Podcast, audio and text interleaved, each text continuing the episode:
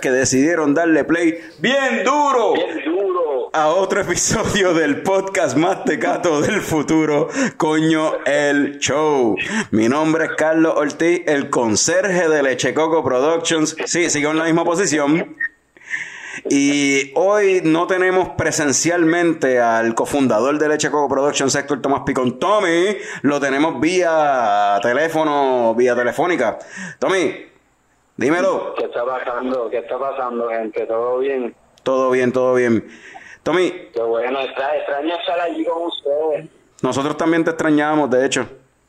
Esto, esto se siente bien raro aquí, yo hablando al teléfono, mirando la pared. ¿Tienes un avión por lo menos? Que sí, que- Eh, tengo unas cervezas de esas de baja calidad, sí. perfecto, estamos igual. So, Tommy, ¿qué es coño el show?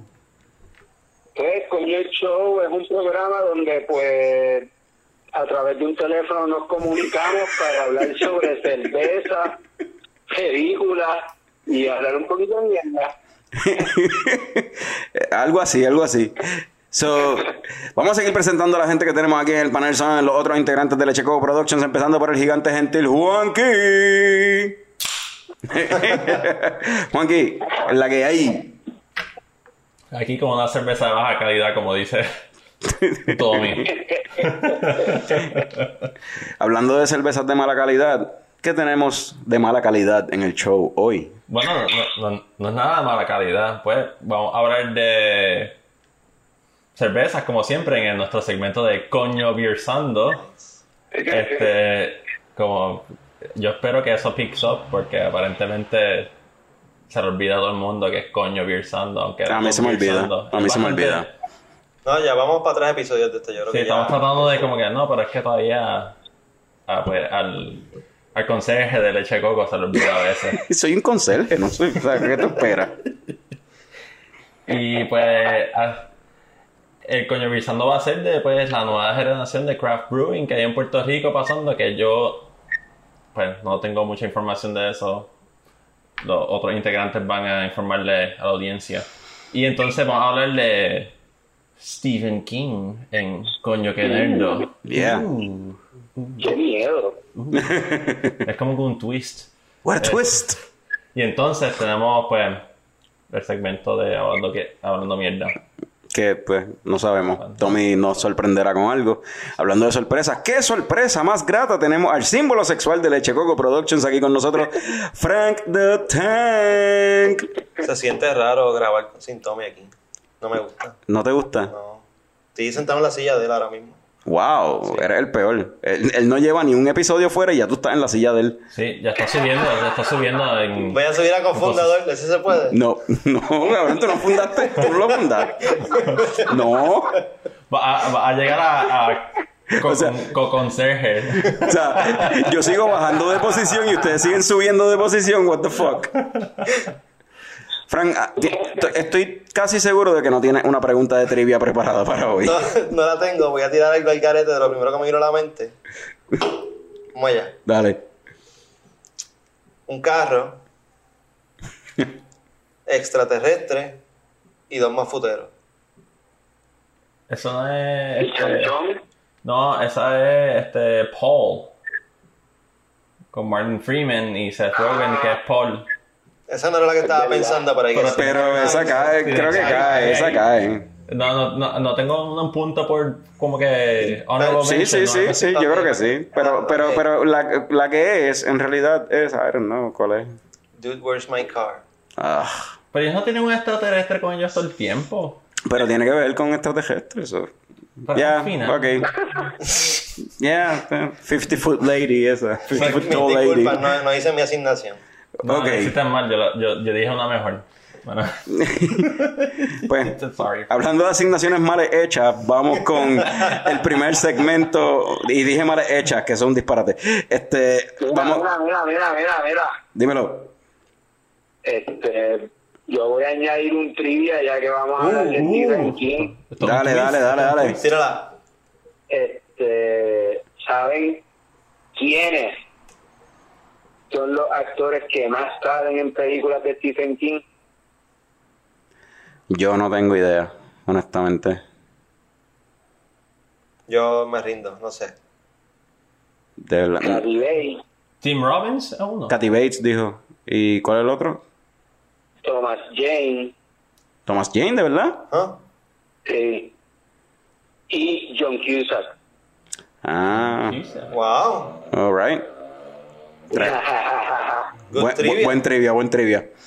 So, hablando de buen trivia y como dije ahorita de Y una asignación bien axi- hecha. asignos- asignaciones mal hechas, vamos con... Tras que me roba el asiento, tengo que hacer un trivia mejor que el que hizo. Pero ven acá, ustedes se, se cambiaron los papeles, entonces... Yo no hago nada ahora, igual que Tommy. Eh, típicamente eres tú el que no hace nada.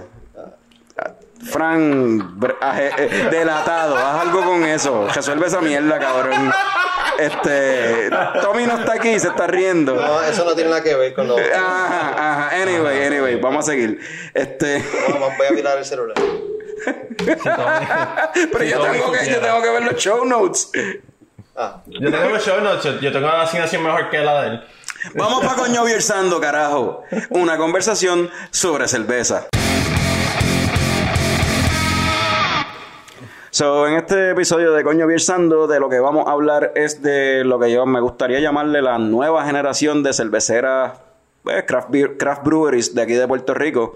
De la forma que a mí me gustaría definirlo, ¿verdad? No sé si la gente que sigue el movimiento de cerveza aquí en Puerto Rico agrees with it, pero me gustaría definirlo desde Pura Vida y Aviators para acá. Pero antes de eso, quiero hablar del hecho, del, del, del hecho de que una cosa que ayuda a esta nueva generación es que se aprobó por fin la ley 280. Para que los coñistas que no sepan, este es una- un proyecto de ley que lo que proveí, provee que se baje entonces los impuestos de una manera ajustada dependiendo de la producción de, de cerveza. A las cerveceras pequeñas pues les conviene porque hacen poco volumen de cerveza y pues lo que van a pagar de impuestos al embotellar, al envasar, va a ser algo más justo, por decirlo así. So, vamos, Tommy, cabrón, aprobaron, aprobaron la 280. Sí, bum, bum, bum, bum, bum. No me escuchaste, papi. Estaba celebrando aquí. O sea, yo creo que esto es súper positivo, anyway, para todas las cerveceras que van a venir ahora. Y hablando de cerveceras que van a venir ahora, como dije anteriormente, ¿verdad? Hace poco hablamos en nuestro primer episodio como podcast de Aviators Brewing eh, en San Lorenzo, Charles Peterson, que está haciendo un par de beers ahí. Para mí, la favorita es Gallo Pinto, de las que él ha tirado. No sé si ustedes tienen alguna mención adicional a esa. Este, también, antes de eso, Pura Vida, que son las muchachas allí en Cabo Rojo, habían hecho un release tour con su cerveza Hugelic, que era una Amber Ale, bastante tasty, media dulzona para mi paladar, pero la gente, por lo que escuché en esos release events, estaba muy buena. Las muchachas después de eso, pues ahora están en el proceso de adquirir equipos y montando equipos allí en la cervecera, en Cabo Rojo. Y por ahí para abajo me gustaría ¿verdad? ir mencionándoles, porque esto no es lo único. O sea, vienen más cerveceras y, por ejemplo, hace recientemente, a sorpresa de, mucha gente, la cuenta de Instagram estaba por ahí, pero este, esta cervecera que se llama Reina Mora, de Sabana Grande, ah, tenían una cuenta de Instagram, una cuenta de Facebook y estaban posteando fotos y hablando de, pues, de tirar su cerveza y de momento, boom, de la pesta aparecieron con su release, la cerveza en Beer Box, creo que en Rincon Beer Company también, no estoy seguro, una extra pale ale. So, siguen abriendo cerveceras aquí en Puerto Rico. La Extra Pale Ale de Reina Mora, entiendo que Fran, tú la probaste. Fran, ¿qué te pareció la Extra Pale Ale de Reina Mora? La probé el otro día, sí, me, me gustó mucho. La encontré este, crispy, tasty. Me gustó el nivel de hoppiness que tenía. Estaba, estaba rica. Yo la probé también. eh, a mí me gustó mucho. Era- es una Pale Ale, Pale Ale. Tiene un bite al final chévere de bitterness que no es tampoco overbearing. Me encantó el color. Sí, Tiene un color lindo. bien lindo, como chavito prieto, pero Ajá. clarito, como que bien bonito. Eh, la cerveza estaba bien buena, suave, es refrescante, agradable al paladar, como que en verdad es una buena pale ale. Eh, entiendo, ¿verdad? Lo vi en, el, en la página de Craft Beer Generation de Gustavo, que ellos en los próximos meses van a tirar entonces una Milk Stout, es lo próximo que van a tirar. Eh, la cantidad, la producción de ellos, ¿verdad? Va a estar limitada en cuestión de volumen. Pero, mano, pues, props to them y que sigan por ahí para abajo. Eso es lo que queremos. Más freaking cerveza boricua aquí en el país. So, hablando así de cervezas, más cervezas que van a estar abriendo. Sabemos que viene por ahí Cold Blood, Blue- Cold Blood Brewing en Quebradilla, panita de Fran. Yep. Eh, Fran, ¿tú tienes algo de información sobre Cold Blood Brewing o no sabes tres caras? ¿O hace cuánto no hablas con, con Juan? No, sé que ellos habían hecho como que un, como un soft opening o un tasting este, Sí. para cierto grupito, pero después de eso no he escuchado más nada. Pero ven acá, te invitaron. Me invitaron, sí. Y no fuiste, cabrón. Tenía algo ese weekend y no podía ir, no recuerdo. ¿A ti te ¿Qué invitaron? cojones? A mí no, no, porque yo no tengo tanta confianza con Juan como tú. Pues te hubiese dado la invitación a ti. Cojones. Tú ves, tú ves. ¿Tú ves cómo son las cosas aquí, Tommy? Este, quiero decir, ¿verdad? Que ya que mencionaste par de cerveceras, a mí algo que me parece bien peculiar y curioso es que eh, aparenta ser, ¿verdad? Que cierto grupo de personas, ¿verdad? eh, tratan de hacer cerveza.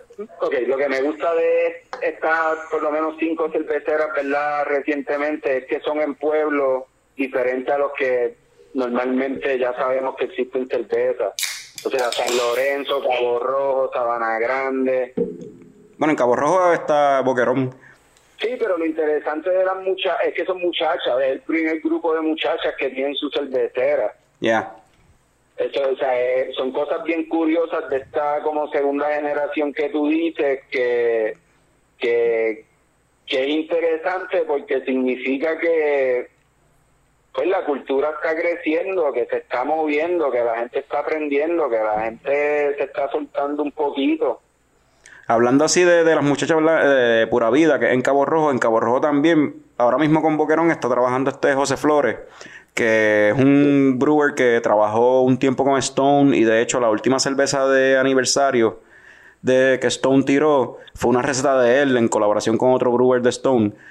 Y José Flores está trabajando ahora mismo en Boquerón, él está ahora mismo acá en Puerto Rico y él está también trabajando para lanzar su propia cervecera que se va a llamar Villano Ales, que eso también viene por ahí.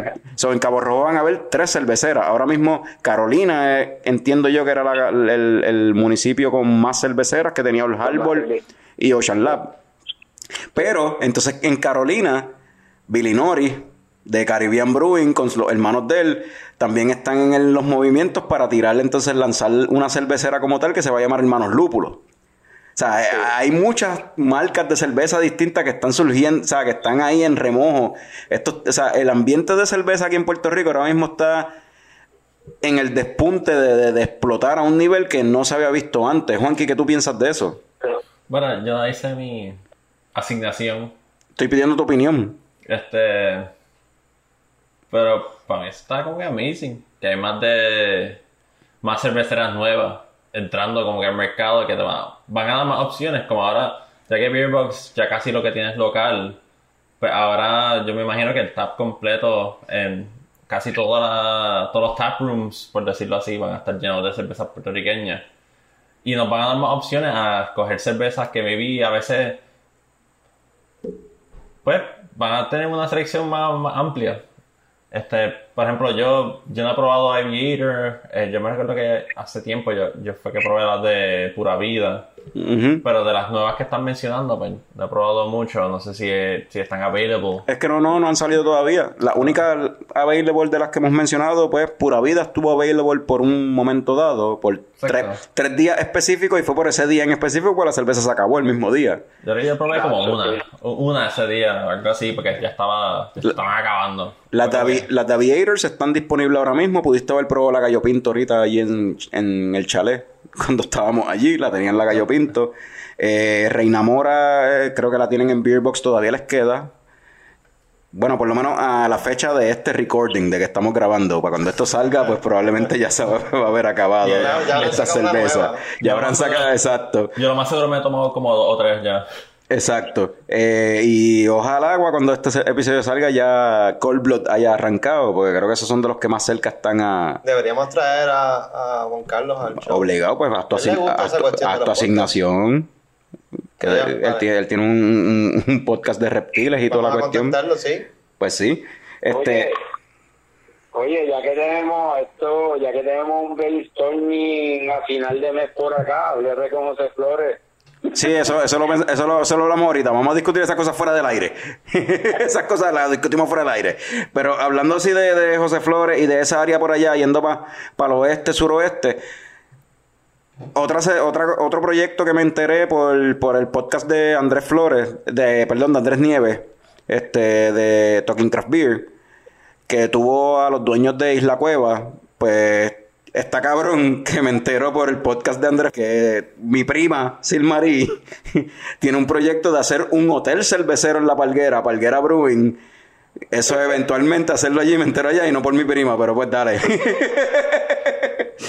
so, eso es otra de las cosas también, otra, otro proyecto más que viene, está por ahí en remojo también para salir, que eso está interesante, como que un hotel, o sea, lo que yo, por lo que entendí, ellos lo que quieren hacer es como lo que tiene Brewdog en varias áreas de- del mundo, que tienen hoteles, que es una cervecera dentro del hotel y tú te puedes quedar ahí y es como pues ves el proceso de cómo hacen la cerveza y toda la cuestión y te puedes hospedar allí. Sí, yo, So, yo voy a tener una opinión. Este, con todas estas cerveceras, microbrews, yeah. casi todas, que están saliendo ahora en Puerto Rico, no va a haber como que una saturación de como que el craft brewing industry, ya que hay tanta. Pues mira, tú Cerveza. sabes que, Juan, que yo estaba pensando en eso, pero también pienso que la eh, eh, los pocos los ¿cómo lo digo? Ca- Los que tienen el poder adquisitivo ahora mismo son gente como nosotros que están que están en este ambiente, que están en este mundo, so, por lo tanto, mientras nosotros existamos, esas cervezas van a existir porque nosotros vamos a seguir consumiéndolas. Exacto. Y entonces, según vayan llegando otras generaciones que pues vayan a aprender, o sea, porque yo aprendí a tomar Budweiser porque mis abuelos bebían Budweiser. O Coors Light, como todo el mundo, casi todo el mundo empezó con una cerveza así como medalla o Coors Light así. Por eso, pero entonces, pero entonces ya la gente como nosotros no bebe Budweiser, beben whatever. Sí, están en pale ales, en cualquier tipo de ale o un microbrew que encuentren, es como que rápido van para esa So, yo primera. creo que yo creo yo creo que eso es un efecto multiplica, multiplicador. Yo, yo, ¿verdad? Añadir a eso es que, por ejemplo, en Estados Unidos, eh, en un par de años, o sea, en varios, en un periodo de, qué sé yo, tres años o algo así, se triplicó, casi se cuadriplicó la cantidad de craft breweries que habían en Estados Unidos. Y eso no ha bajado. En un momento, ahora fue que llegó a un, un punto de estancamiento en que Exacto. en que la cantidad de porque van a cerrar, o sea, cuando hay un boom así en una industria, pues hay algunas que no van a dar pie con bola y van a cerrar y otras se van a quedar.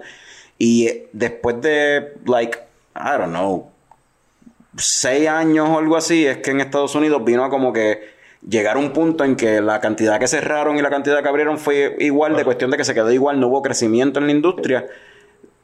Pero, puñeta, todavía hay más de 4.000 breweries en Estados Unidos. Entonces, Pero yo creo, yo, vimos algo más o menos igual, este, con este Barlovento y que salió Old Harbor y que pues de pero, momento desaparecieron de, de como que ya.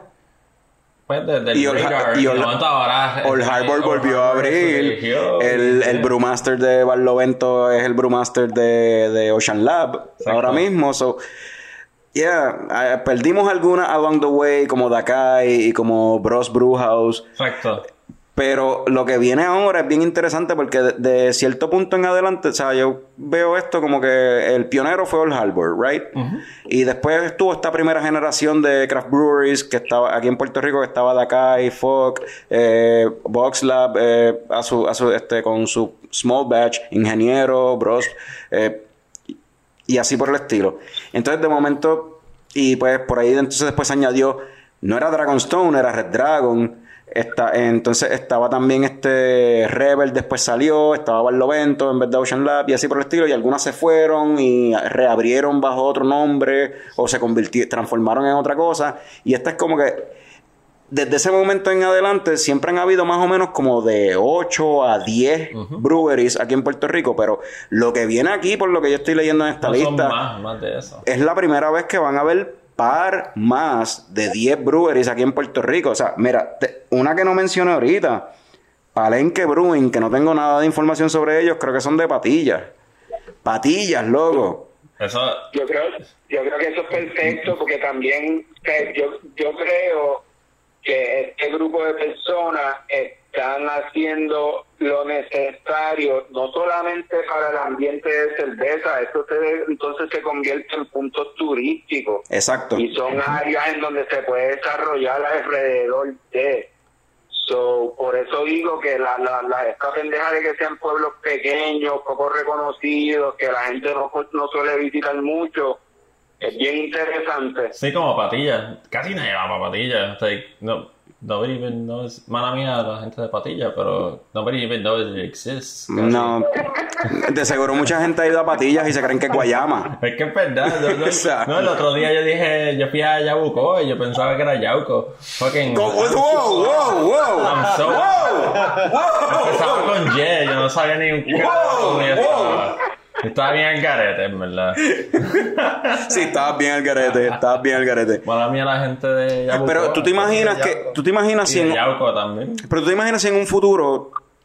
Porque actualmente, ahora mismo, Puerto Rico, según algunos países del Caribe, como República Dominicana y en las islas que se está produciendo cerveza local en esos sitios, cerveza artesanal, eh, ya están de por sí considerando como que Puerto Rico es básicamente la capital de cerveza artesanal, de craft beer del Caribe.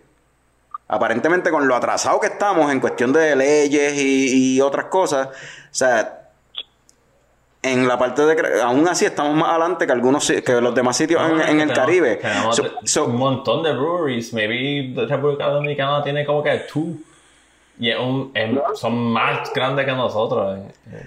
Creo que, Sí, creo que tienen un par de craft breweries y son más grandes que los craft breweries de aquí en su mayoría, pero en cuestión de la cantidad de craft breweries que hay reconocidos alrededor de, de la, de la isla de Santo Domingo, entiendo que no es no están tan Sí. como acá. Me parece apropiado que sean Es que también, los yo, yo pensaría que también es el crowd y como que la gente que dice, ah, yo, yo prefiero gastar dinero en una craft brewery, en una cerveza artesanal más que en una cerveza como que regular o whatever. Ah, Tommy, tú tienes algo. Tommy, ¿tú ibas a decir algo?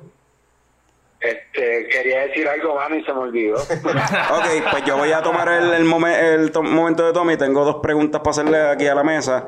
La primera es algo que menciona, pues, mencionando eso sobre la cuestión de, de, pues, capital cervecera del Caribe. Eh, la parte de turismo, cuando los turistas vienen aquí a Puerto Rico, lo que quieren probar es cerveza local y productos locales. El hecho de que haya tanta variedad, esto va a ser brutal. O sea, an- anteriormente, y voy a mencionar una cervecera que no había, la habíamos mencionado en un episodio anterior, no la habíamos mencionado ahora. Cervecera del Callejón va a abrir en lo que era el New Yorkican en Viejo San Juan que todos esos cruceros que entren no tan solo van a poder ir a Taberna Lúpulo y probar cervezas de aquí locales y cervezas de, de otros sitios, sino que van a tener un taproom y una cervecera allí mismo. Va- Y- sí yo sé que a él no le va a ir mal yo sé que a él no le va a ir mal No, en la posición que está en Viejo San Juan no le va a ir mal.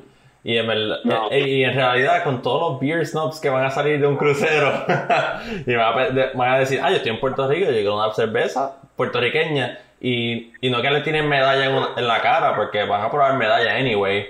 Pero Ajá. que digan como que, ah, diablo, esto es, no sé, Aviator, Old Harbor. Venga, digan como que Box Lab, de momento. Yeah. Eso va a estar cool también, que digan como, ah, yo probé como más de cinco cervezas de allí.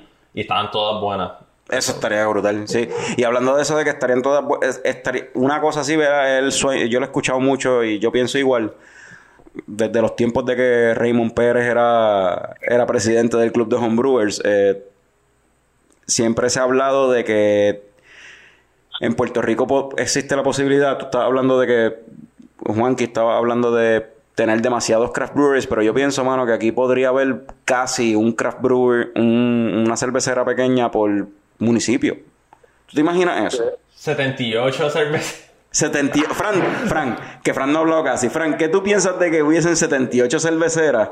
O sea, una en- por lo menos una en cada municipio o casi una en cada municipio. O sea, que tú puedas hacer un freaking road trip cabrón y visitar un par de cerveceras, meterte por la montaña o irte por la costa en la playa y visitar un par de breweries. Mano, en cuestión de turismo, yo pienso que eso estaría cabrón. El boom de turismo Por sería tan grande que. sí. O sea, nos pon- ahí sí que nos ponemos al día. Fran, habla, habla, por favor, Fran. Nada más con la. ¿Cuántos tenemos ahora mismo? ¿10 cerveceras? Hay como 10 o 11 por ahí. Ya yo tengo para hormiguero, yo tengo la perfecta marca, Anthill. Y hace un fucking Anthill en la botella y ya, que en el logo, cabrón. Ok. Yo tiene algo ahí bien cabrón. A la gente de hormiguero, viste, me dan, me dan chavos, sí. Eh, pues, pues nada, o sea, si ahora mismo nos conocen como el más grande del Caribe, o sea, en realidad no me sorprende porque al puertorriqueño le encanta la, la cerveza. Ya. So, no, no se me hace difícil imaginarme un futuro donde hayan 78 cerveceras. y, sí, Es que suena ridículo. 78 cerveceras en Puerto Rico. Suena como que estúpido, pero estaría cabrón. o sea, si ya hay pueblos que tienen más de una cervecera, puedo imaginármelo de aquí a 10 años. Yo tengo otra ya. Ajá. De Calle, poner las tetas así en. Papi, las grande. tetas brewing. Las tetas brewing, bro. Una brewery, papi. Y ahí vino la de Jayuya también. La de Jayuya, la Checo Brewing. este, no, pero, y hablando así de cervezas nuevas, vi también esta noticia ahí media nebulosa de que Residente, René Pérez, va a tirar, con esto, verá, vamos a terminar este segmento, que va a tirar una, una beer ahí y supuestamente la están haciendo en Mayagüez y a mí me huele esto a peje maruca. Él es fanático de las Trappist, o sea, de la cerveza estilo belga, estas con mucho contenido de alcohol, ¿sabes? La número 10, la número 8, bla, bla, bla, Trappist, las conocemos. Entonces, de momento él dice que está haciendo una cerveza acá en Puerto Rico, que la están haciendo en Mayagüez, y yo pienso Mayagüez, y yo lo que pienso eso, ¿Dónde? ¿Dónde? eso, eso, eso obligado tiene que ser, ¿Dónde? o la compañía esta que se roba nombres de otra cervecera, o su compañía madre. Una de las dos. Y cualquiera de las dos, para mí es como que eso, como que, como, yo creo que tenemos que educar a Gene Pérez sobre, pues, craft beer aquí, y Bueno, con quién debería juntarse, carajo. Taguéalo en un póster. ¿Ah? Taguéalo en un póster de Leche Coco. Maybe debería hacerlo. Como si lo fuese a ver, pero pues, Quizá lo ve. eh, Él uno. tiene que saber que es Leche Coco. Pues vamos a terminar este segmento aquí. Vámonos con unos coños comerciales, a menos que tú tengas algo que añadir. Ya veo que no. Y entonces regresamos con Coño que en el doble, el de Stephen King y, y toda esa cosa. Ya llegó, ya llegó el coño show. Bienvenidos todos, mi nombre es Juan K. Este es el segmento de Coñoticias.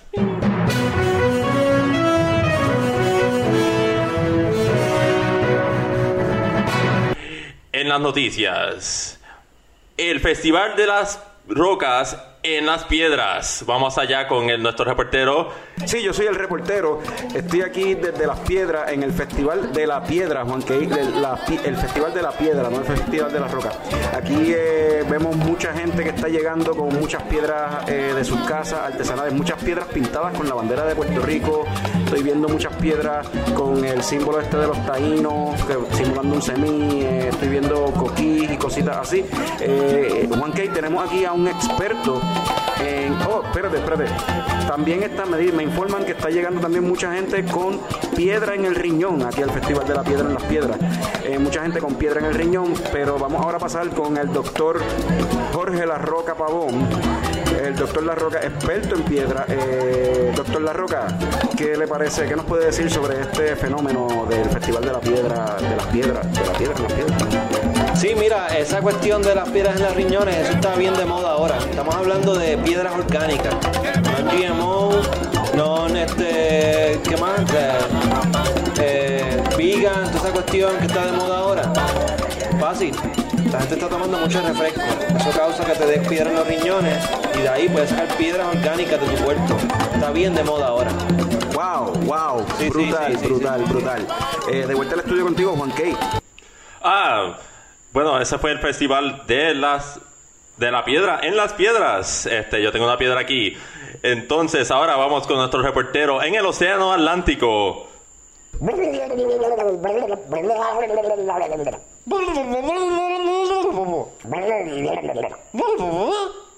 Eso fue nuestro reporte desde el medio Atlántico. Ahora vamos con nuestro otro reportero en la era paleolítica. ¡Hay un T-Rex ahí, cuidado! Estamos para atrás en el estudio, pues entendemos que nuestro reportero en la era paleolítica no, no sobrevivió. So, ahora vamos con nuestro otro reportero en, en medio de África. que- Sí, estamos aquí en estamos aquí en África, tengo mucho miedo, estoy bien cagado, los leones están por ahí al garete. Eh, ¡De vuelta al estudio! eso fue un reporte desde África. um, noticias nuevas. Ese reportero también ha fallecido. Este, pero tenemos noticias más importantes porque, pues, encontramos al reportero de la era paleolítica en un fósil. Vamos a buscar la ciencia de Jurassic Park para, pues, usar su DNA con un sapo. A ver cómo él está. Estamos aquí con el reportero como un sapo. Eso no suena bien para el reportero, pero ahora, con el clima, el símbolo sexual. Sí, estamos aquí en localización, están lloviendo, lloviendo especiales. Cervezas a pesetas, aprovechen. Lo oyeron aquí, hay especiales en cervezas cayendo, tengan cuidado porque matan. Ah, yo creo que ahí mismo falleció el reportero de clima, le cayó una cerveza encima, fue bastante instantáneo, pero murió feliz con una cerveza en la mano. Ahora vamos con Picon en los deportes. Eh, lamentablemente Picón no está disponible hoy, so no tenemos noticias de deporte, so back to you. Ah, el, el falleció también. Eh, sí, es probable. Oh. Noticias, última hora. Se acaban de subir la prima del seguro de vida de empleados de Coñoticias. Eh, y eso sería todo para este segmento de Coñoticias. Lléveselo, Coño Show.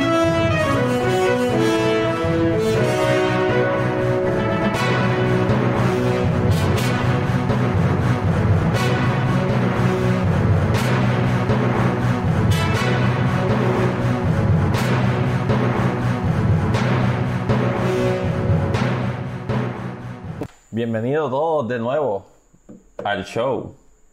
Ahora estamos en el segmento favorito de Frank. Yo, yo creo que ahora mismo va a ser de Tommy, porque Tommy está más informado, hizo sus asignaciones. Este. Últimamente estoy más activado, sí, estoy haciendo el trabajo. Sí, no, en el último de Tarantino tú, tú tuviste una. ¿Será que los, los temas son diferentes? No son de superhéroes, quizá por eso es que le gusta más. Yo creo que es Sí, por yo- yo eso. creo que es por eso. eh. Sí. No, y en Tarantino él tuvo una voz bastante clara. Pregunta que te hago, ¿cómo es que se llama el segmento? Coño, qué nerdo. Coño, que nerdo.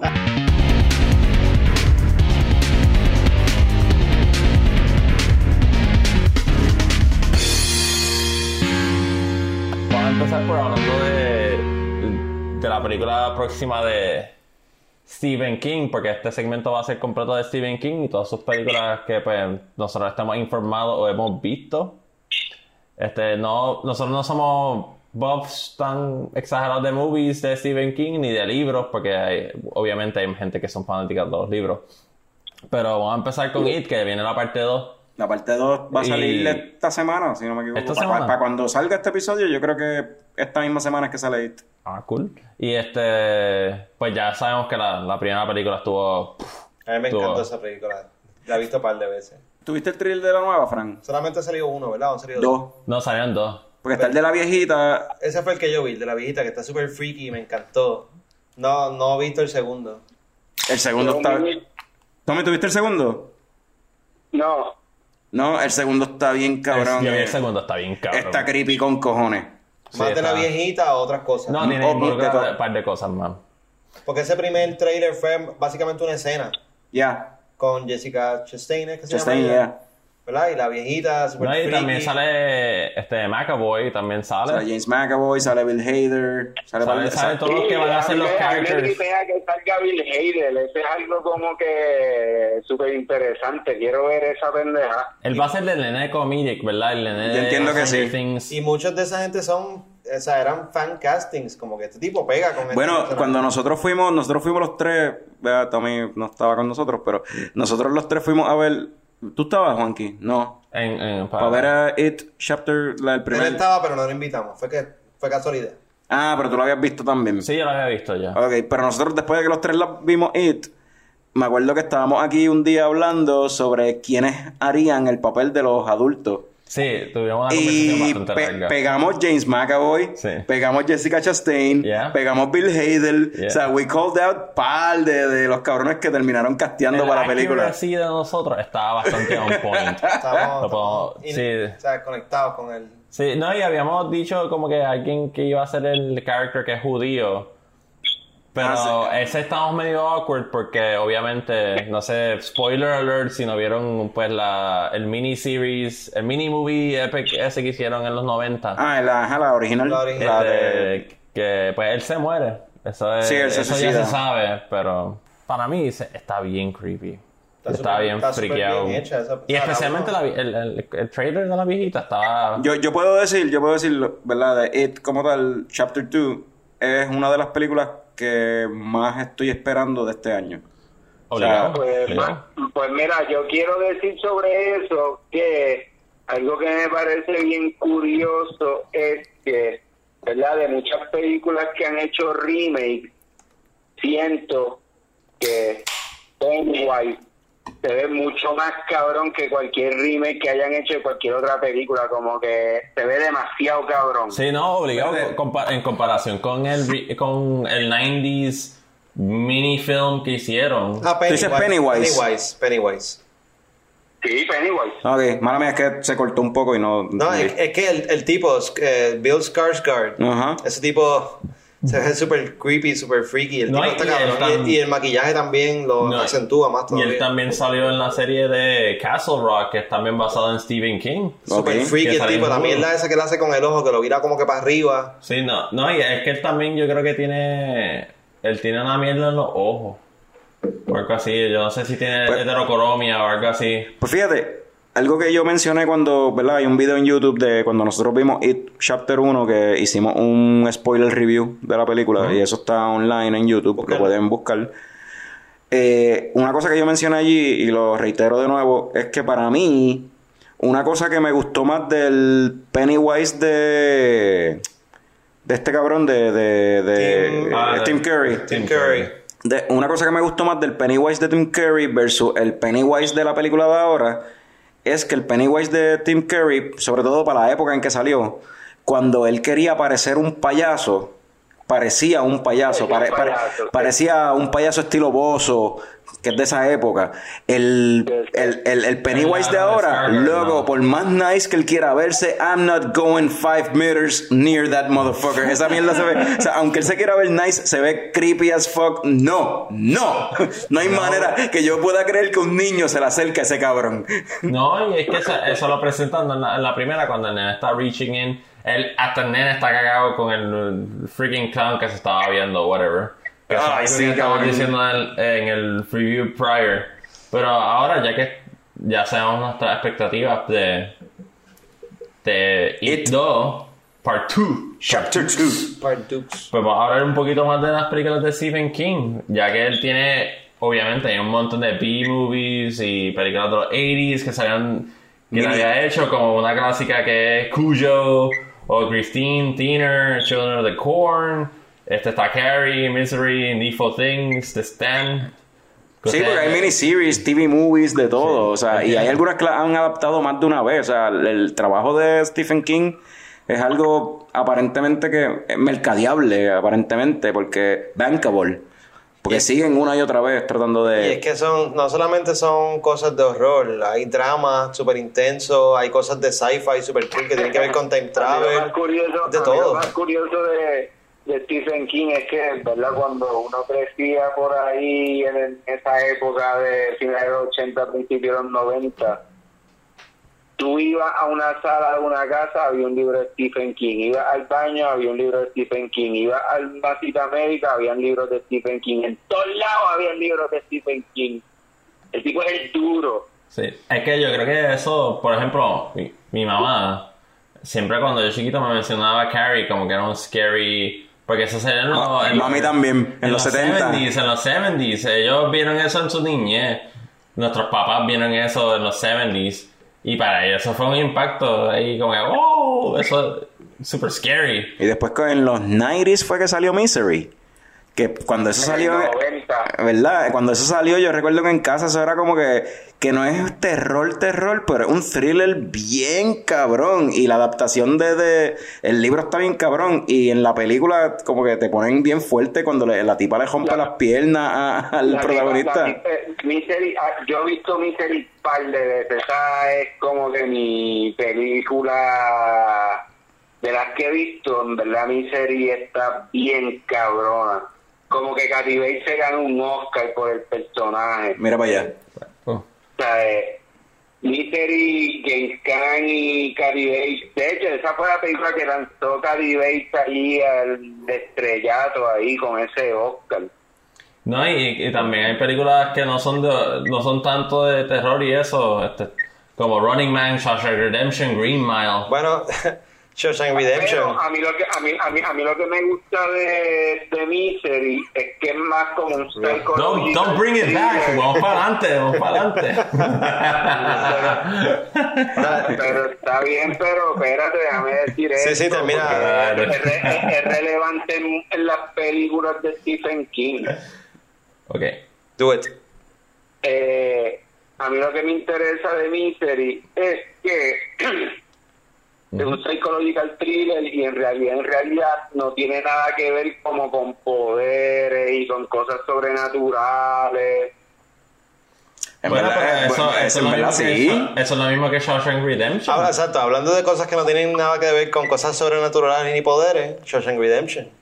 Sí, Morgan Freeman y Ah, Tim Robbins. mencioname, mencioname alguna otra más Pero vamos a hablar Misery no tiene que ver vamos a hablar con de poderes sobrenaturales. ratito, vamos a hablar de esa película un ratito porque está bien cabrona. Bueno, pero por ejemplo, Cuyo no tiene que ver con poderes sobrenaturales. Es un perro que tiene Ah, un perro que lo rabies. muerde un, un- un perro que lo muerde un, Un murciélago. rabioso y se pone rabioso Es Pues, pues tiene rabies.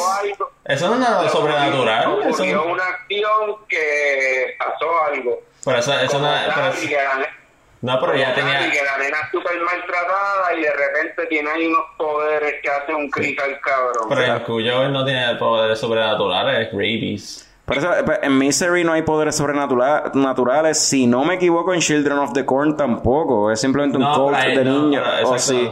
no, pero hay un. Hay, there's like a demon.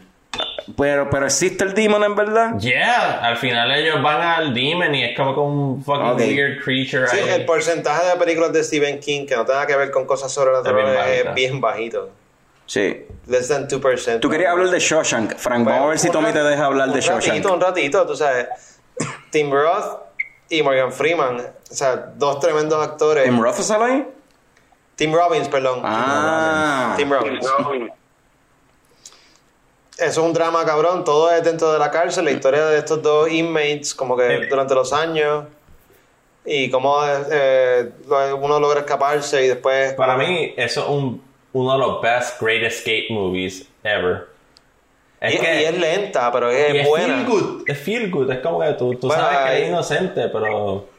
Feel good es la palabra, porque eso está cabrón, todo lo que él sufrió, fueron décadas ahí metido Sí, ahí, pero, eh, al final te hace sentir bien porque él se escapa. Y cuando él tiene ese momento que se sale del drain hole y está ahí en el rain, en el muddy pile ese of shit, y él está como que escogiendo la lluvia y limpiándose de esa mierda. Pero también, una super escena sí, esa escena está súper. es verdad, está bien, pero también te presentan lo- el otro lado, que hubo uno de los inmates que uno va, o sea, porque ahí van otros personajes en la cárcel que tú vas conociendo, Está este viejito que cumplió, qué sé yo, su sentencia de 60 años o whatever.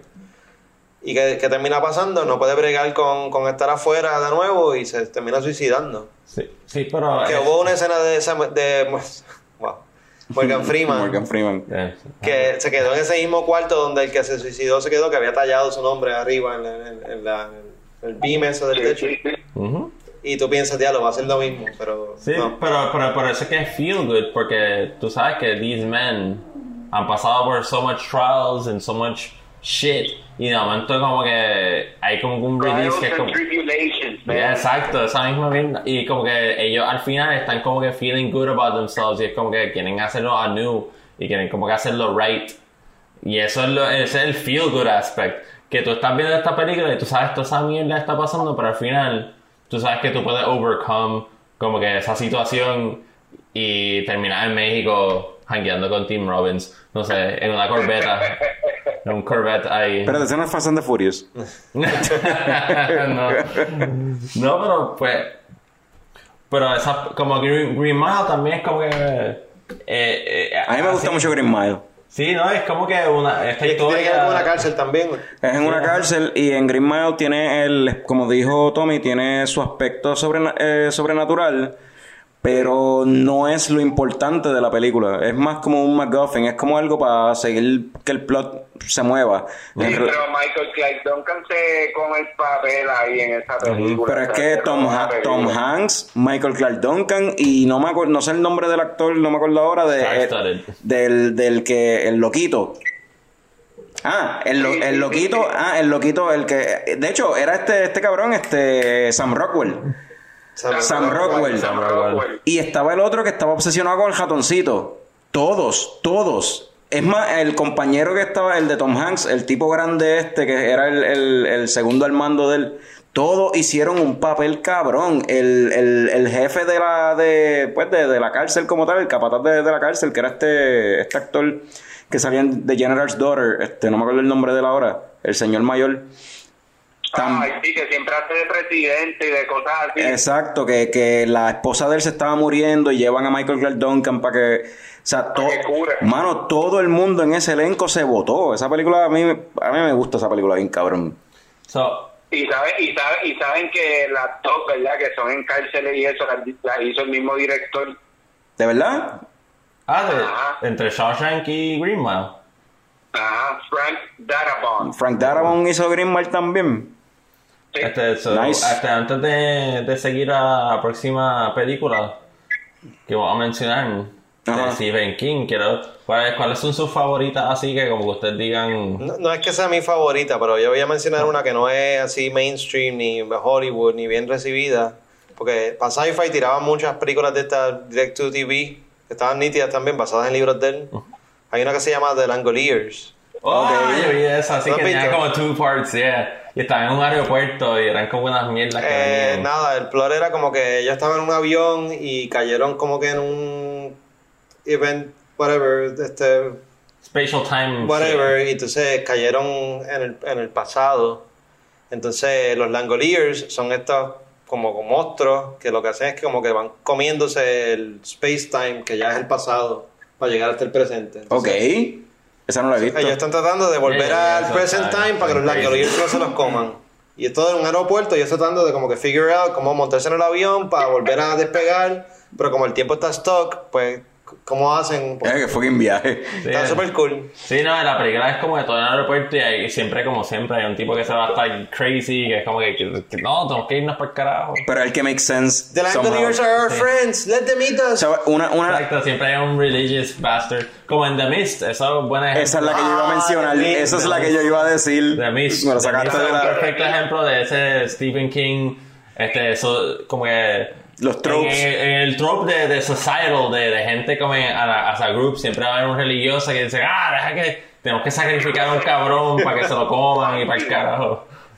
Juanqui, ¿sabes que de mí también la, de, la dirigió Frank Darabont? De verdad. De verdad. Ah, diablo. Wow. Y yo, y yo tengo algo, yo tengo algo que decir de The Mist, ¿verdad? Este spoiler alert para los que no hayan visto The Mist después de tantos años, pero el final de The Mist, que está súper cabrón, no es el final del libro.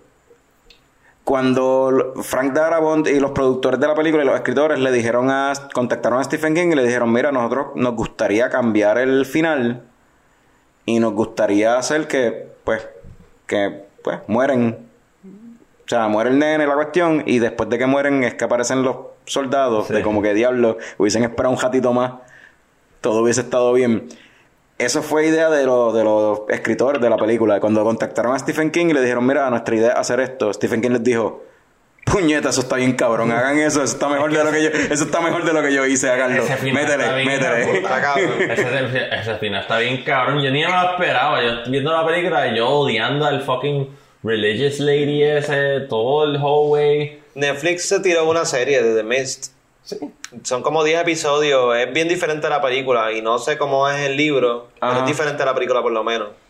Y estuvo chévere. Vale la Bien, pena verlo. bien curioso, en The Mist, eh, mucho, creo, no sé si Frank Darabont, no sé si Frank Darabont o alguien que está envuelto en la producción de, la- de esa película, de The Mist, está envuelto en la producción de, de Walking Dead de la serie.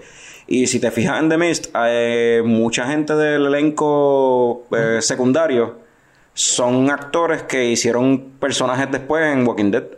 Ah, cool. Sí. Como que un detalle curioso ahí. Pues, como que- este, ya que hemos discutido mo- most of the movies que nosotros como que nos impactaron, este, any honorable mentions, yo tengo uno que es como que pues la vi reciente. Yo tengo honorable mentions, pero es basado en los libros que he leído más que en las películas. Ah, ok.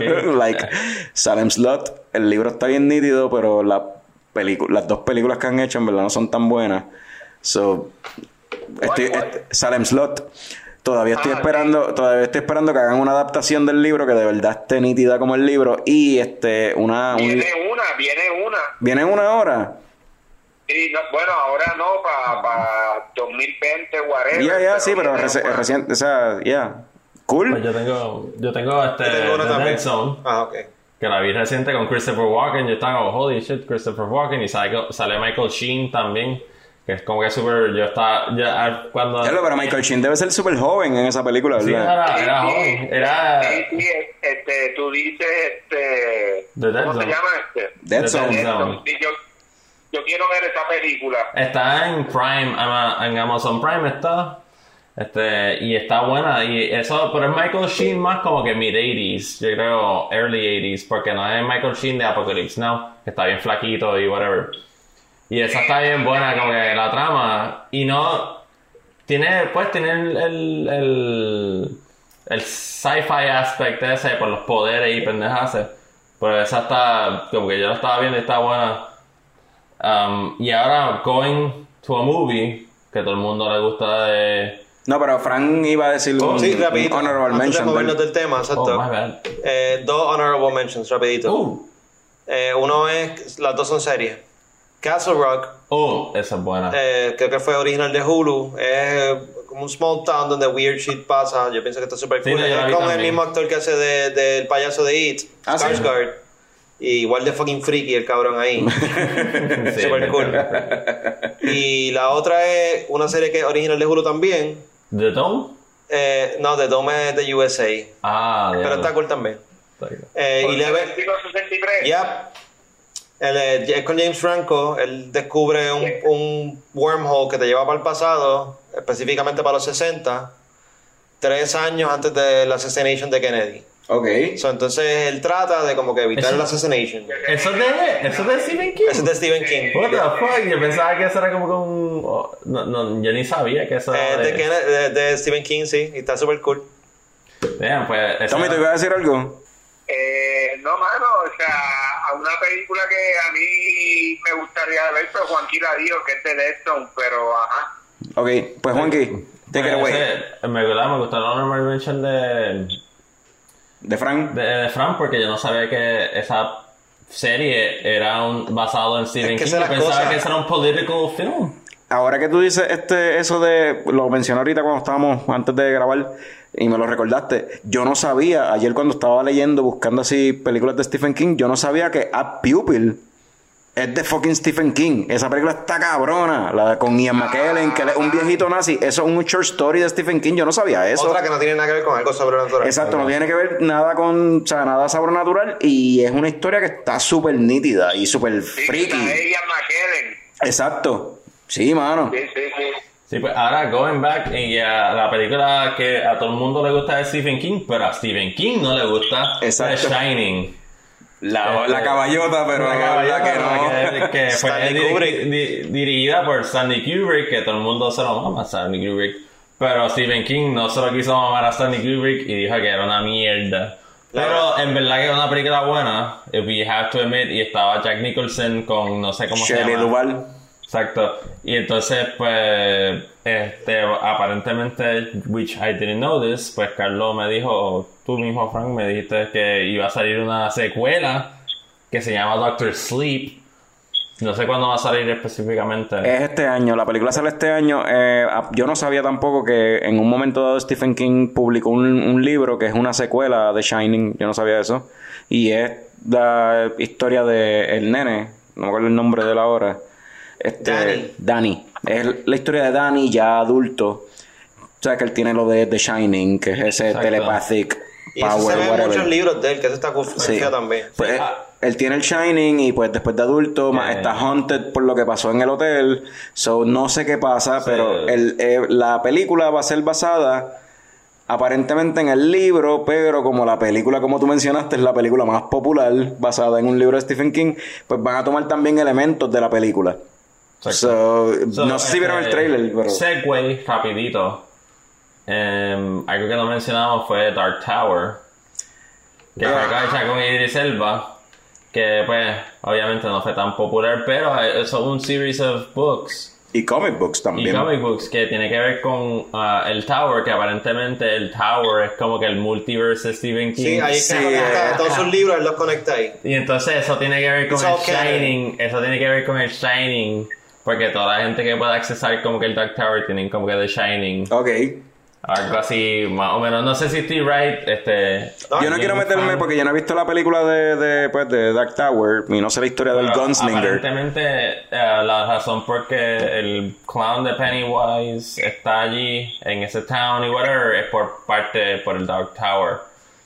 Este, porque él pudo accesar una forma de llegar a Sí, porque aparentemente él viene de otro mundo y Y, él y es es un mundo donde hay animales, de- como que monstruos un- como él. O sea, es una, es una, una especie de ese mundo, él es una O raza. sea, Dark Tower es como que es como el MCU de Stephen King Yeah, pretty Sí, much. el- y el Dark y a la misma vez Nexus. es, y a la misma vez es algo que Es un Nexus. dependiendo de cómo lo veas daña entonces las otras películas porque a mí no me interesa saber el origen de It.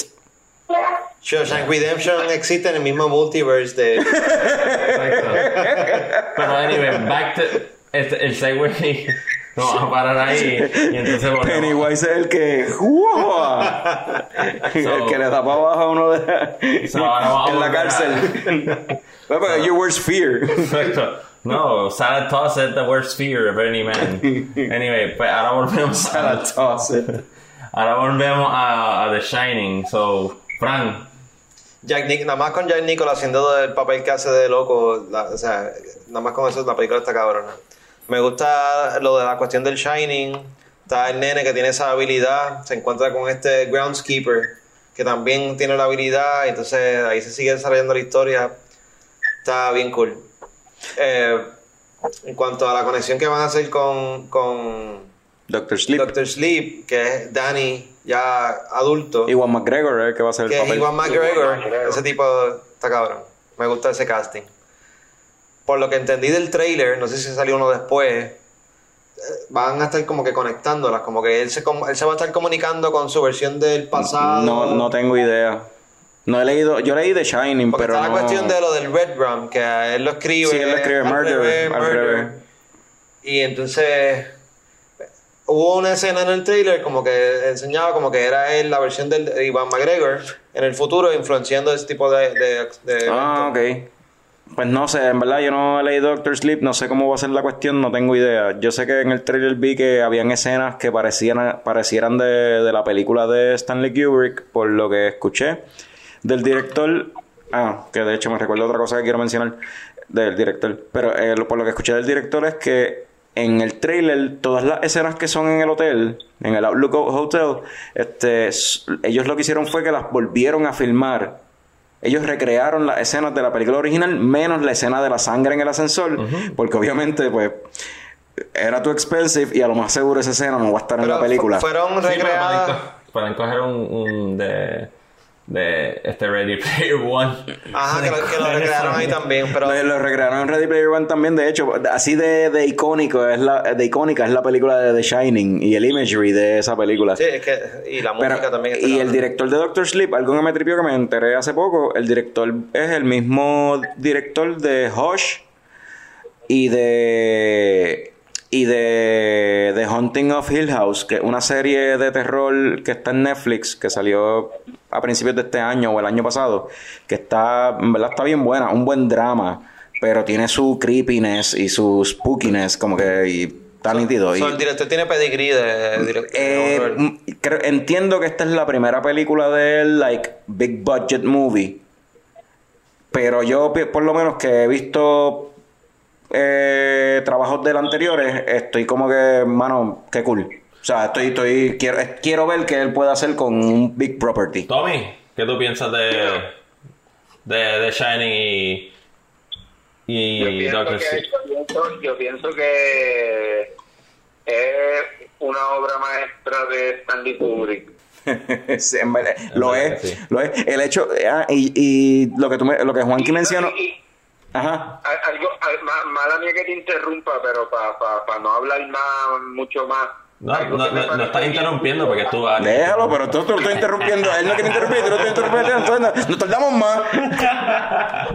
Algo que me parece bien curioso de, de Stephen King, que no es, no es el mismo viaje, pero sí es que, o sea, como Tarantino, sus primeras dos películas fueron bien cabronas y Stephen King no en el mismo ámbito, pero como escritor, sus primeras dos películas, que pues son Carrie y The Shining, estuvieron bien cabronas. Bueno, es que es diferente ahí, Tommy, porque estás hablando de un director versus un, Un autor. Está un bien, autor. Pero, pero está bien, pero nadie consigue el éxito así de cantazo. Y estos son gente que, aunque no es lo mismo, consiguieron el éxito de, de la primera. Eh, Stephen King estuvo escribiendo un montón de tiempo y...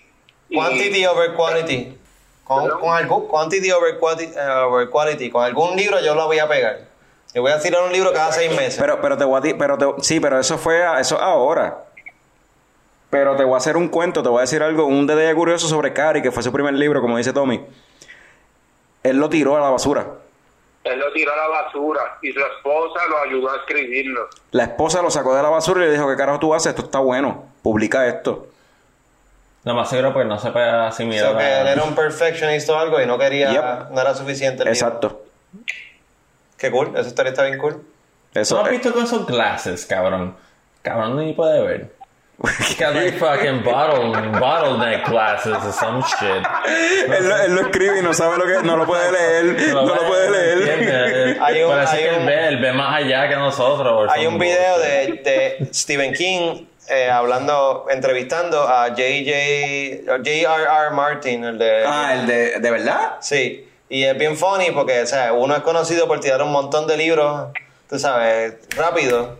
Y, Pues- y la, el- lo opuesto, que. J.R.R. J.R.R. Martin, Martin, que se el de Lord- años Lord of the- un libro. Ah, tú dices George R. R. George R. R. Martin, ajá. Ah, perdón, ¿cómo es? George R. R. Martin. George R.R. Martin, perdón. Sí, no, no es, no es Tolkien. Está mezclando Gerard Tolkien Ah, con ok, George R. R. sí, sí, Martin. sí, pues, Sí, no, fantasía. No funda un- una mierda con algo bien Sí, cabrón. es verdad. Wow. Bueno, nada, algo bien cabrón con una mierda. Sí, mala mía, porque Pues, Tolkien está más cabrón que Martin. perdóname. Pues nada. Ma- Ma- George eh, Martin se conoce por tardarse con cojones en escribir los libros. Sí, so, porque es una mierda de libro, tenés que ver tuvo como mil fun, veces. como que este, eh, Mar- George Martin pedirle permiso a Stephen King, como que, espera, que ¿cómo tú lo haces? Uh, that's funny. Y justo cuando esto se puso bueno, se descarriló. so vamos a terminarlo aquí. Esto es todo por Coño Geneldo. Vamos con unos coños comerciales y cuando regresemos. yo quiero decir que, que George R. R. Martin es una mierda. Ya lo dijiste na- 18 veces. Es que nadie lo sabe, pero el, el cabrón él escribió como un cojón de scripts para series británicas y todo el mundo le decía que no, porque era una mierda. Y de momento él escribió este libro Woe and behold, copiado de fucking Tolkien y de toda esta, toda esta mierda fucking mítica, whatever. Y, y está cabrón. I'm gonna do talking with sex. Exacto. I'm gonna do talking with sex and drugs and killing. Ah, I'm a genius. Fucking mierda. ¿Tuviste el episodio de Zapper que, bullshit. que se lo tripean? Nos vamos, nos vamos, nos vamos, nos vamos, nos vamos, nos vamos, vamos, acá, vamos hablando mierda, vamos hablando mierda, vamos hablando No mierda. puede hacer una historia bien, tiene que involucrar sexo y pendejo. Ok, se acabó. Ya llegó, ya llegó el coño show.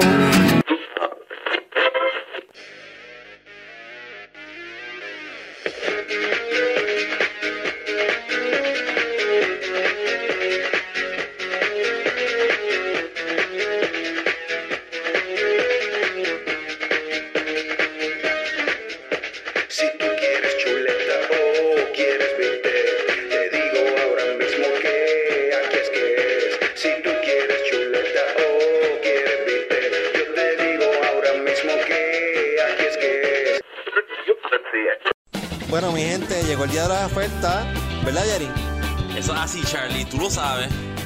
Aquí en Verde Más tenemos cientos de unidades disponibles. Tenemos carros híbridos, carros compactos, carros clásicos, carros usados, carros importados. Dímelo, Jerry.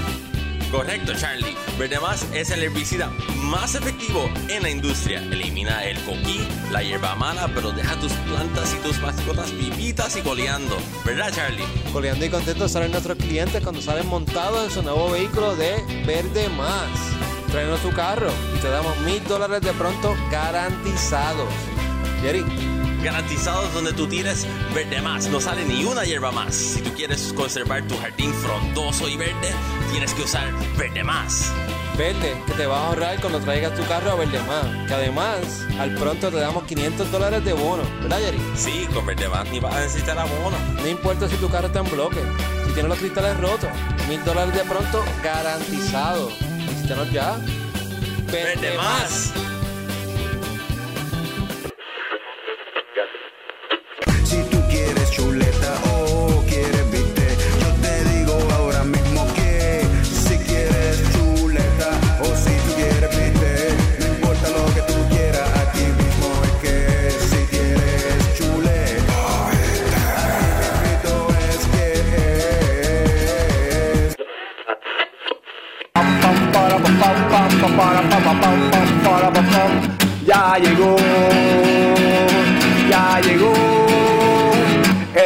El coño show. Hey, Tommy, Nada. ¿cómo se llama el segmento que vamos a hablar ahora mismo? ¡Hablando mierda! Sí, sí, estamos aquí, ¿verdad? En hablando mierda y como estábamos hablando de Stephen King y en mi percepción el tipo tiene como que unas cosas medias fantásticas, ¿verdad? Estaba pensando como que cuál era como que su fantasía de chamaquito. O sea, en, en una cosa así como sobrenatural, o sea, como que Ah, pueda leer la mente de la gente o pueda este volar o cualquier cosa de esa. Yo, yo, yo me, basándome en el libro de The Shining y en la película, o sea, una de las escenas más creepy y en el fucking libro es, es más creepy todavía, es la escena de, de cuando el nene entra al, al cuarto ese donde está la tipa, que está Ah, bien yeah. buena duchándose, pero después cuando la cortina se abre, en verdad está decrépita así, como que yo creo que el- la fantasía de él y la pendeja no está en el poder, yo creo que la fantasía de Stephen King es necro... ¿Cómo es? Ne- Necrofilia. necrofilia, es tirarse un, un cadáver. No, pero esto es para ti. Esto es, pa- esto es tú. No, yo pienso Stephen King lo que quiere es tirarse un cadáver. Bueno, Pet Piénsalo, Sematary. Pet Cemetery, que no la mencionamos yeah. ahorita. Ah, wait, let- me, let me, déjame decir la escena como la dijo el viejo. That is better. That is better. That is better. Ah, Stephen King estaba tratando de decir algo ahí. Perdón, that is better. Eh, Mira, eh, pero, pero ¿y tú, Wanky? Ah, ¿cuál es mi fantasía? Honestamente, Exacto. after, after, after so many years, este, de, de pensar, todo el mundo siempre dice volar o una pendeja así. Yo tengo solamente dos. Este, está, pues, whichever one is possible would be cool, pero uh, para mí, invisibility or, Bellaco. or fucking, no, yo a hacer así, I'm not gonna be weird. I'm not gonna be weird. Este, or este, Cerebro, Professor X shit. Reading minds y manipulating people. O sea, tú serías un supervillano. Oh, eh, Con, eso, Oh, con no, esos no, es que poderes. no, no, sí. yo no sería un super villano, cabrón. Con yo lo que poderes. hiciera, yo lo que hiciera es como que hacer que la gente me... Juanqui, Juanqui quiere ese poder para hacer como me quita el whatever want o whatever.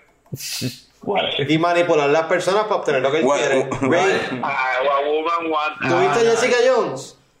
Tú eres como el Purple Man. No, no, pero yo lo quiero para como que... Ok, yo lo digo, si- yo fuera invisible, yo me metiera en aviones, I would be, I would be just like a bum. Viajando por todo el mundo, haciendo lo que me da la gana, robando comida, just living off of shit. Y ya, como que just like squalor. Just like viviendo por ahí like a nomad. Y si fuera también un mind reader y pudiera manipular a la gente, también la misma mierda. Just like making money out of nowhere. Just fucking... That would be awesome. Dos poderes que a mí siempre me han encantado. Cualquiera de los dos estaría cabrón. ¿Ustedes vieron Jumper? Ese era el que se teleportaba. Era con el mismo tipo que hizo de Anakin. Ajá. Exacto. Él podía abrir portales y viajar a cualquier parte del mundo. Ajá. Eso suena cabrón. Ok, sí. Pero, Pero, pero lo mío está ahí, puedes hacerlo. Y you can get money. Pero no es un super villain power. Yo no sé si eso le daño a nadie. no, no, porque lo tuyo es, anyway, lo puedes hacer, pero, to- pero te toma el mismo tiempo que te tomaría ahora. Exacto. Él lo haría al, insta- al instante. Sí, pero no tiene chavo al final. Yo puedo tener chavo. Tú sabes todo lo que yo me voy a ver en gasolina, en, en aviones. Bueno, Tú pero, sabes. pero no necesariamente necesitas chavos, porque o sea, si se puede teletransportar, pueden robarse los chavos. Bueno, es una rápido. posibilidad también. Anyway, No, ese, pero- ese es uno de los y- poderes. El eh. otro, el otro, el otro poder. Eh, de poderme multiplicar. Ah, lo habías, lo habías mencionado antes en otro episodio, sí. Ok, ma- mala mía. Pero yo, por ejemplo, con my mind powers, yo podía decirle a Trump que me diera chavo y ya, y por carajo. eh, Tengo, tengo Pero, chavo. ¿dónde está. ¿dónde está la línea? ¿Dónde está la línea? Entre el bien y el mal. No, cabrón, en verdad no, no fuera bien ni mal, fuera como que all me, número uno. So, ¿Te gusta, una, Eso, no, te gusta una chamaca, te la quieres llevar, no te importa un carajo si está casada o si ella no te interesa en ti, you're gonna force her. No, with your que mind power. bueno, o sea, Eh, eh, ve, ¿dónde está la pero- línea? Pero, pero eso es un sexual line. Bueno, ahí. Pero, Ok. pero es una línea entre el bien y el mal. Sigue No, siendo una, eh, ¿dónde no, está la pero yo- línea? Para mí, con old people que son rich, I wouldn't give a fuck. Como que yo le quiero quitar a los chavos y pendejas. Like, I would be kind of like a Robin Hood kind of thing, you know? No, you wouldn't. no, pero acabas de- No, you for wouldn't. me. No, Pero dijiste número uno, exacto. But for me, I would be like a Robin Hood for me. Yo siempre pensaba, no sé por qué, que estaría gufiado como que manipular el tiempo. Como que parar, Yeah. detener, detener el tiempo y que el, mientras el tiempo para, yo puedo seguir como que stop time y yo seguir haciendo cosas mientras el tiempo ¿Tuviste click? Sí, a, a mí me. A mí me- Algo así. Yo no lo he visto, pero sí, algo así. Tiene que ver con el tiempo, pero no es. eh, a mí me gustaría como que viajar en el tiempo, como que una cosa. Ah, tú, tú- ah, pero hay diferencia porque puedes parar tiempo y después estás manipulating time and space. Eso es mucho como poder. un jumper con stopping time and space. Eso es two times. Demasiado poder para un ser humano. Too much power. Por eso, por eso es que me, me estuvo bien gufiado cuando la serie de Heroes salió. El personaje de, de Chiro. Hiro, Hiro, Hiro. ¡Ya está! Exacto. Sí, no, pero te- por el personaje de Hiro, de la cuestión de que él empieza simplemente manipulando el tiempo, de como que ¡pum! Hace que un segundo, en el reloj, un segundo se vaya para atrás. Y empieza por ahí. Y tú ves cómo eso se va convirtiendo en la cuestión de space-time manipulation, como tú dijiste, y empieza a teleportarse. Pero entonces de momento el space y el tiempo están combinados, entonces de momento se teleporta en el tiempo.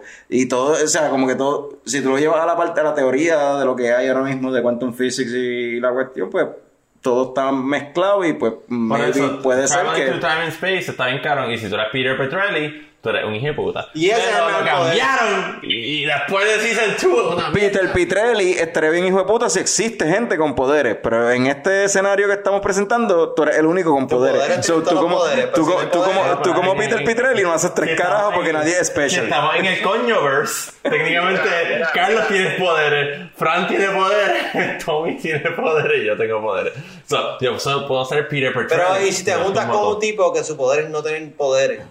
Neutralizar, neutralizar los poderes de lo que están jodiste, cerca. te jodiste. No, pero después yo puedo pensar en el poder tuyo de no tener poderes y pensar en el poder de tener poderes. Tommy, mala mía, está hablando mierda, se convirtió en un coño bien nerdo. Se convirtió en un coño bien lento y la cosa es que yo he tratado de interrumpir como dos veces. Y Tira el tuyo, tira el tuyo, tira el tuyo. Cabrón. Dale. Pero mi- mira, mira, mira, mira, voy a cambiar el tema, voy a Oh, cambiar el tema. oh, Oh. múltiples temas, ¿ok? Daily Double. The- the- the Daily Double. Eh, todos vivieron con sus papás cuando crecían, ¿verdad? No, I'm just kidding, I did. Bueno, con mi mamá. Con mi mamá, exacto, yo estoy con Carlos en esa. Ok, ok. So, como que tu mamá hacía algo que tú decías, diablo, cuando yo sea grande yo quiero hacer eso como ella. O sea, en mi caso, por ejemplo, o sea, yo vivía con mi mamá y con mi papá, pero cuando chiquito, pues obviamente iba al baño con papi. Y cuando el cabrón me ama, que hacía un fucking espumero, cabrón, en el inodoro, yo decía, diablo, yo quiero ver bien cabrón. Yo quiero hacer un cojón de espuma cuando meo. ¿Por qué puñeta yo no puedo hacer eso? Tommy, la pregunta a todo esto, me, me viene una pregunta a la mente y es, ¿estás haciendo un espumero bien cabrón ahora o todavía quieres llegar a, a lo- No, a- todavía. todavía estás siguiendo la sombra de tu padre? todavía. Eso solamente pasa cuando me tomo como fucking huevo de cerveza. Y nada de agua. pasa regularmente. So, Tienes que to- tomar más agua, cabrón. so, todavía estás siguiendo, pisando la sombra de tu padre. No, eh, sí, todavía estoy La espuma, eso. Pisando la espuma de tu país. No.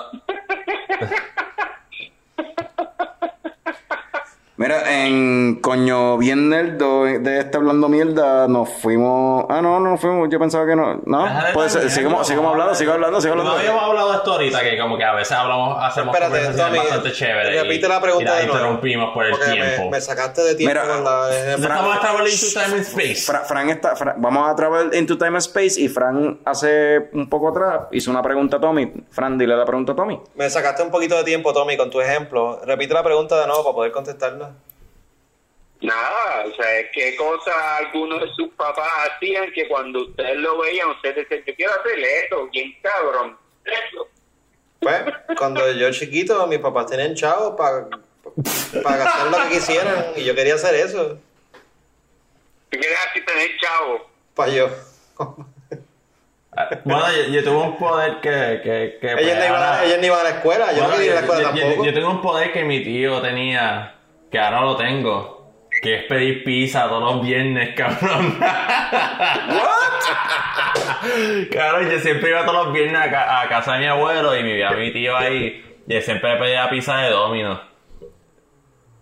Y cabrón, veíamos películas y pendeja, como que veíamos, cabrón, veíamos películas de Jackie Chan y, y fucking Bruce Lee and shit. Y eso, cabrón, eso estaba súper cabrón. Y él pedía una pizza, una, no sé, no sé si se recuerdan de la Dominator, Ajá. que era la pizza de Dominator Sí, que era sí, cuadrada. Sí. Y él pedía una de esas y veíamos películas. Y ahora estaba, estábamos mi abuelo, mi tío, mi primo, mi hermano y yo. Y éramos como que viendo películas ahí de action movies un weekend. Como que just like The Boys, por decirlo así. Y eso es algo que yo puedo hacer ahora y el adquirí. Ahora Pero ahora es más sad porque estoy yo solo. Te tienes que, tienes que, y no, y no existe la Dominator. Y no existe la Dominator, o sea, existe una pizza de Papa John's. Pues igual de sad para mí porque ahora genero dinero, pero lo tengo que gastar en pagar deudas y cuentas. So, Yo, jokes on me. Exacto. yo, ¿verdad? Me, pues, me, me viví con mi mamá, pero entonces, pues, mi papá también influenció, pues, mucho, muchas veces los weekends estaba con él. Eh, Tommy debe acordarse de esto. En Ponce hubo un tiempo en los 80, o sea, a finales de los 80, principios de los 90, que en La Guancha hacían un evento de carros, unas carreras de carros que se llamaba un- el Grand Prix. Y hacían una pendeja con carros de carrera y la pendejada, ¿sabes? Estos que tienen el cover en ¿Cómo- fiberglass y la mierda. ¿Cómo, cómo se llama? Grand Prix. Un Grand Prix. Hacían un Grand Prix. Ponte Grand Prix. El Ponce Grand Prix. Y entonces traían carros de estos de carrera, de estos que la, la carcasa de fiberglass y la mierda. Tú los veías que iban tan rápido que el bonete salía volando por el carajo, esa mierda. En un evento de eso, yo fui con papi, ¿verdad? Papi me llevó a mí, a mi primo, que en paz descanse, mi tío, o el esposo de mi tía, qué sé yo. Estaba el compay de papi, un corillo de panas de él. Ahí en la guancha, ellos estaban bebiendo, la pendeja. cuando- se acaba el evento, cuando nos vamos a ir, um, de camino al carro, pues el carro estaba estacionado por el carajo, por donde están los, los almacenes esos que están allí. De momento viene el compay de papi y mi tío y empiezan a discutir y yo no sé qué y se retan a una carrera.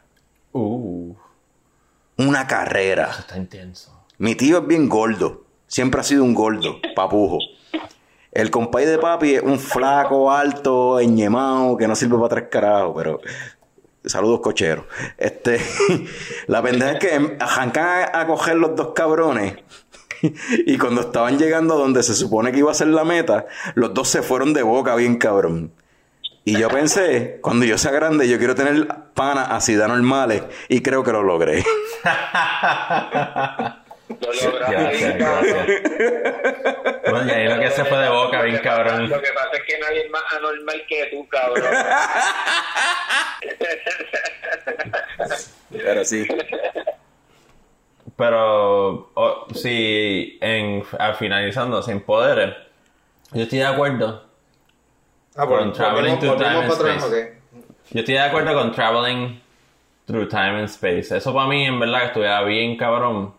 Cabrón, esto para mí estaría demasiado cabrón. Es que esta, ese es el Demasiado punto, poder, estaría demasiado cabrón porque tú sabes how much shit I could fix. Yo no, yo no, yo, puedes ver, loco, todo yo no arreglaría nada. ver. Yo, exacto, yo estaría con Tommy. Yo simplemente me pondría a ver. No, cómo- pero yo- es que no, ese es el punto que te, te recuerdas que Hiro Nakamura podía hacer como que eso y él trataba de cambiarlo, pero él siempre terminaba en los mismos porque era No le un- salía, no le salía. no le salía. Porque, eh, y yo lo traté de- y, y, y un pues, perfecto ejemplo es Time Machine, la película. Ajá. Que él trata de como que cambiar el, el, el final de como la esposa muere, para que no muera, pero es un predetermined destiny. Que ella siempre va a morir. Which Vamos. was sad as fuck. Wait, are we. Vamos a terminar hablando de Dark. Eh, iba a llegar a eso, pero antes de, Espérate. Antes de mencionar a Dark, quería mencionar una película de Nicolas Cage que se llama Next. Ajá. Que él ve los primeros, los próximos cinco segundos. Eh, él ve dos minutos al futuro. Dos minutos. ¿Cómo él lo usa al principio de la película? Él juega póker y, y hace gambling. Y se hace de chavo así. Sencillo. Pero hay una agencia, una agencia gubernamental o algo que se entera de que él hace eso y lo. Ajá, alguna Lo usa para agency se da prevenir cuenta. un ataque terrorista o algo. cabrón, tu poder, tú puedes ser algo más que lo que eres. Ese poder, que puede ser bastante selfish, pero puede tener otros usos, está bien cabrón. Sí, pero Porque si no puedes cambiar el futuro, fine. Sí, pero ese es el Pero pu- si sabes lo que viene, pues por lo menos te puedes preparar. Sí, pero ese es para mí el punto que yo diría en que si yo tuviera superpoderes, yo nunca tra- trataría de trabajar por el gobierno. Él no quería trabajar para el gobierno. No, quer- porque es que al final tú tú no estás haciendo even if you want to try to fingir like you're the good guy, you're not gonna be the good guy. You're always gonna be the bad guy. ¿Quién define eso, Monkey? Wanda Vázquez. No, por eso, pero para mí, por eso es que if you would time travel, si ahora mismo hay, hubiera eh, el, en el futuro alguien que descubrió el time travel, obviamente they're not traveling here. Porque si tú cambias el pasado, tú vas a cambiar tu presente, which would be fucking weird y un paradox and shit. So tú no quieres hacer eso. So por eso es que I would take that back, lo que dije de Papi, viajar al pasado. And then like no, pero es que entonces estamos hablando de different timelines y entonces entramos en un coño verse. Podemos incorporar el coño verse en lo del lore de, de Capitán Cerveza. Es que técnicamente el coño verse existe, porque hacemos controversiales. bueno, sí. Hacemos de otros personajes. hacemos otros personajes, eso técnicamente ese es el coño verse. El coño verse es que tú eres el adio la pendeja esa. O whatever you are. Horacio, Horacio. Horacio. Horacio, No, no le live. demos un, no le demos un taste a los coño escuchan, a los coño Coñista. escuchantes, ¿cómo se Coñita, a los coñistas. Coño, escucha. A los coño escucha. A los coño escucha. Eso está más decir más cabrón. Coño, escucha, loco. Escucha suena más cabrón, en ¿Está mejor que verdad. coñista? Claro, cabrón. Coño escucha. Cambiado. Pero ese es el punto que como que, honestamente, si tú pudieras viajar en el tiempo, at some point, voy a decir que yo soy 70 y yo puedo manipular mi pasado, I wouldn't fucking change it, porque anyway, whatever. Tú no puedes cambiar tu pasado because it would ju- just change your present. Y, eh, papi, ese es el fucked up part del time traveling. Lo único que tú puedes cambiar es el future. Pero it won't happen because you're in the past. So, ese es el paradox. But the past influences the future. And the future influences the past. Si tú travel in time, the Ve- future ve- travel ve- ve- influences the past. Hay una canción de. de Megadeth, de Megadeth, yo creo que, que dice Peace sells, but who's buying? No, esa no es. ¿no? No, pero. No, no, actually, The Race Against the Machine. Ah. Ah, The Raging is the Machine. Sí. Es de, de- del álbum este. Battle of LA. Ah. Ese es el malito. Sí. Y ese. No, pero es uno de. eh, no me recuerdo cuál específicamente, pero dice eso. Como que. Those who change the past, change the present. Y hay una, hay una lírica que así que está bastante Bueno, chévere. pero ahí estaban hablando más de como que manipular lo- la, la literatura sobre la historia. Vamos a manipular el futuro ahora mismo y vamos a terminar esto aquí. Dale. Let's do it. Let's do it. So, coñista, si nos estás escuchando en eh, no sé dónde, pero o sabes de alguna plataforma en la que no estamos disponibles, déjanos saber en nuestra página de Facebook, Leche Coco Productions. Eh, Héctor Tomás Picon Tommy, lo puedes conseguir en Instagram en Hepic3. Sí, Epic 3. González Bausá es el símbolo sexual de Leche Coco Frank the Tank en Instagram. Juanqui como Juan Jiménez creo que es en Facebook y en Instagram tiene un nombre bien raro que no sabemos decir. Pero nos puedes...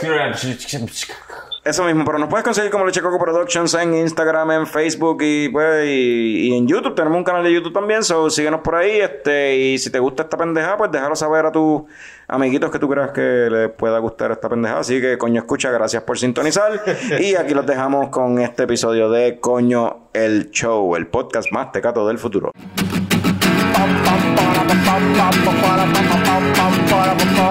Ya llegó, ya llegó el coño show, el coño show, el coño show, el coño show. ¡Wow! Hay que conseguir un fucking sign off, cabrón.